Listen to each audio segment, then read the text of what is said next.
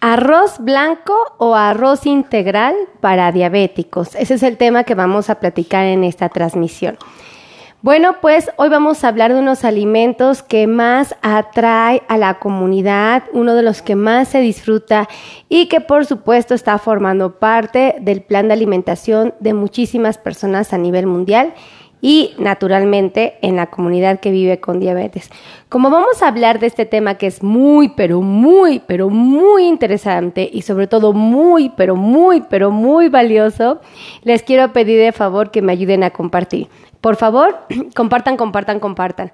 Y también me gustaría eh, pedirles de favor que todos y cada uno de ustedes eh, estén muy pero muy al pendientes de lo que van a comer, porque muchas veces el paciente ya descubrí que no come mucho, sino que lo poco que come es lo peorcito de su dieta.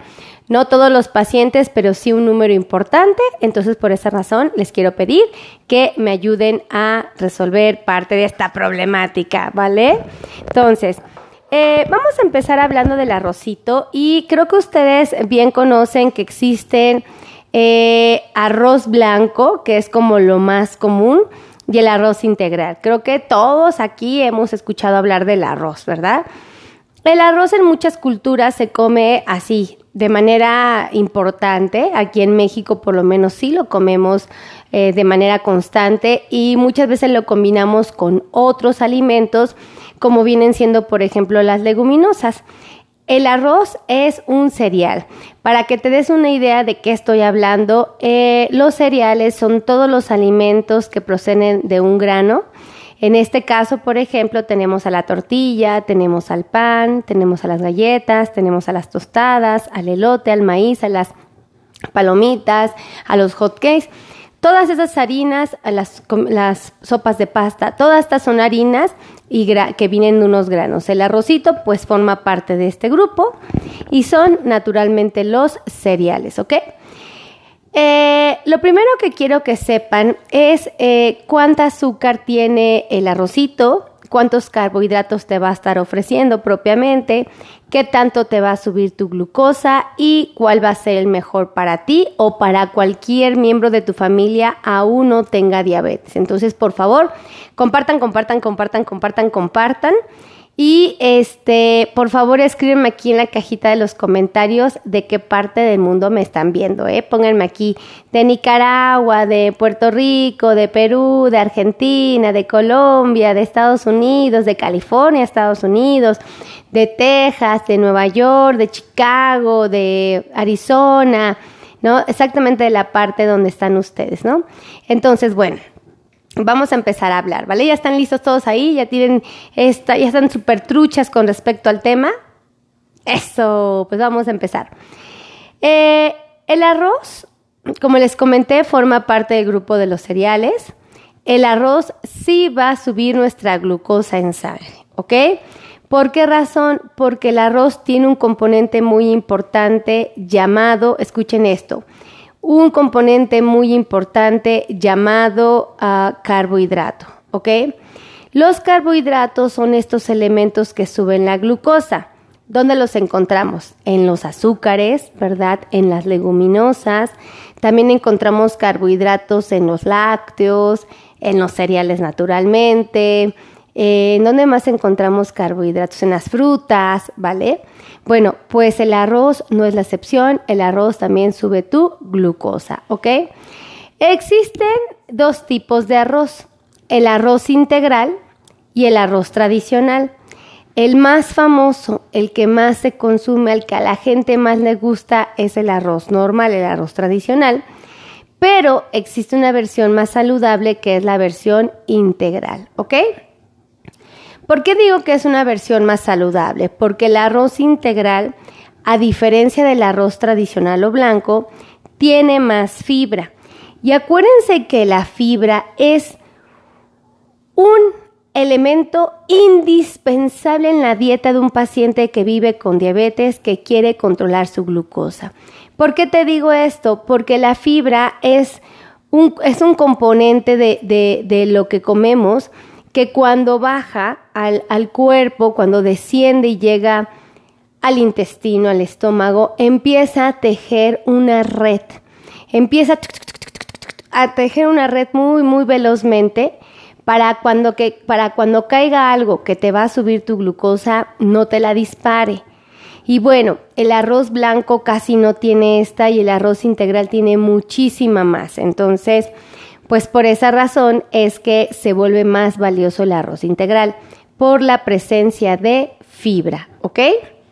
La fibra en el arroz integral. Eh, otro elemento importante que deben de saber eh, con respecto a un arroz y otro es el volumen. Acuérdense que nosotros siempre pensamos, cuando mi paciente coma algo que le va a subir la glucosa, yo tengo que asegurarme que esa cantidad de alimento máximo le estará dando 15 gramos de carbohidratos, porque yo ya sé que esa porción de alimento le va a subir 50 puntos, ¿ok? Sé que suena confuso ahorita, pero les va a ser más claro en los próximos minutos que se lo explique.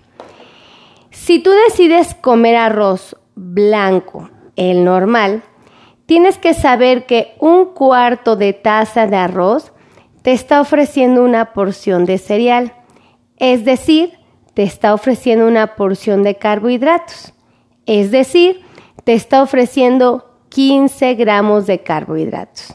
Es decir, te va a subir 50 puntos tu glucosa. ¿Ok? Lo voy a repetir para que lo puedas anotar y te sea más fácil entender este concepto. Una porción de arroz blanco es exactamente un cuarto de taza. ¿Ok? Entonces, una porción de arroz. Este cuarto de taza te va a ofrecer 15 gramos de carbohidratos, es decir, azúcar. Te, es lo mismo que eh, subirte tu glucosa 50 puntos. Entonces, si tú tienes tu glucosa en 100 y decides comerte un cuarto de taza de arroz, te va a subir tu glucosa 50 puntos, vas a subir a 150. ¿Estamos de acuerdo? Si tú te comes media taza de arroz, tu glucosa va a subir 100 puntos. Estabas en 100, va a subir a 200. Si te comes la taza completa, cada cuartito te va a subir 4 puntos, 50 puntos. Entonces vas a subir 200 puntos.